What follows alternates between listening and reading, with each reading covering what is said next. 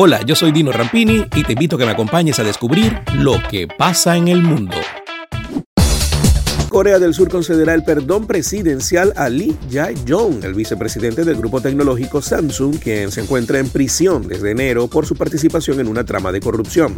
Las autoridades detallaron que Lee, o el príncipe heredero de Samsung, como es llamado por la prensa local, será puesto en libertad condicional el 13 de agosto con motivo del Día de Liberación Nacional que se celebra el 15. Lee fue sentenciado en enero a dos años y medio de cárcel por los sobornos que pagó a la red creada en torno a la expresidenta surcoreana Park Geun-hye y a su confidente Choi Soon-sil, conocida como la Rasputina, en una repetición del juicio en torno a este caso. Después de la confirmación de que Lionel Messi no seguirá en el Barcelona, todo parece indicar que el argentino se convertirá en refuerzo del Paris Saint-Germain.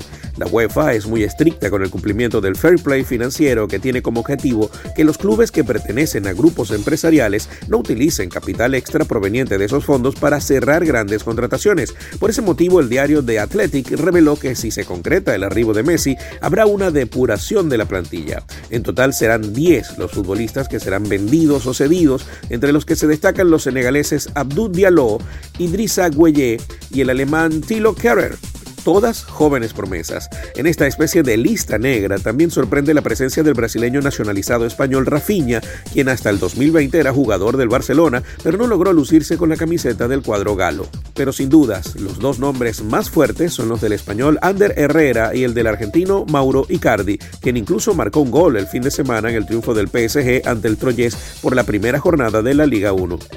Si bien el portal británico no publicó los 10 apellidos, estima que también habrá depuración en el puesto del arquero, ya que en la actualidad son parte del plantel Keylor Navas, Gianluigi Donnarumma, Sergio Rico, Denis Franchi y Alexander Letelier, demasiados para un solo lugar.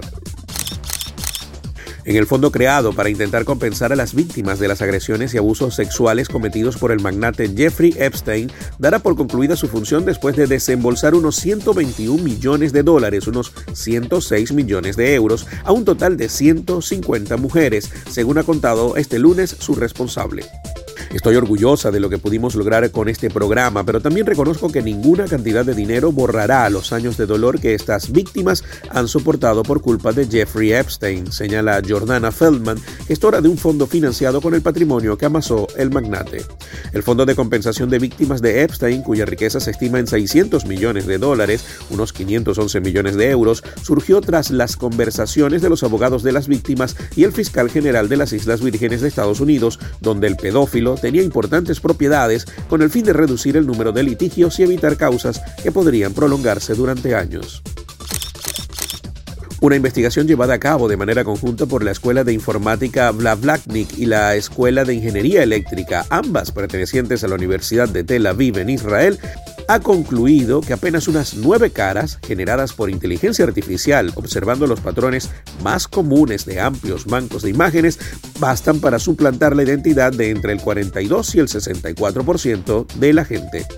Las caras, ficticias y neutras, fueron generadas en este experimento de manera artificial por una inteligencia artificial entrenada para burlar los sistemas de reconocimiento facial a través de lo que se conoce como caras maestras o caras llave, en inglés Master Faces. El proceso toma como referencia los patrones que más se repiten en los rostros de bases de datos de caras. Como siempre sucede con los algoritmos, cuanto más grandes son estos repositorios, más aprende la inteligencia artificial.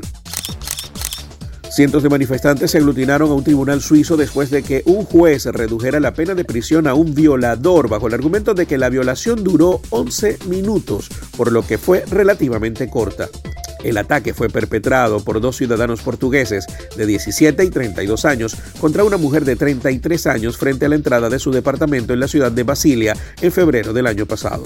El joven aún no ha sido sentenciado por el Tribunal de Menores, pero al perpetrador mayor, nombrado solo como Joao P., se le redujo la pena de prisión de 51 meses a 36 meses en la apelación, lo que significa que será liberado en unos días por el tiempo ya cumplido. Los factores que contribuyeron a esa sentencia incluyeron el supuesto de que la mujer envió señales y había estado jugando con fuego antes del asalto, argumentos que han indignado al público. Alrededor de 500 manifestantes, en su mayoría mujeres, se pararon frente al tribunal el domingo para guardar un silencio simbólico de 11 minutos en solidaridad con la víctima, sosteniendo pancartas que decía 11 minutos son demasiado. Otros tenían carteles que hacían referencia a la sentencia, diciendo que no existe tal cosa como una violación breve y que era el Poder Judicial el que estaba enviando las señales equivocadas. La violación tuvo lugar después de que la mujer conoció a los dos hombres en un club nocturno de la ciudad.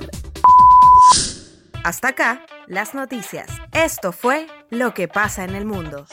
Lo que pasa en el mundo con Dino Rampini es presentado por Doima International, de Estados Unidos para el mundo, rodamientos industriales y automotrices. Solution Travels, calidad y confort en traslados terrestres en Venezuela y hasta Brasil. Grupo Lorini, conectando el mundo desde el 2002. Farmacia Leo. Si no lo encuentra en Farmacia Leo, no lo busque. Dino Happy Shop, la tienda de la gente feliz.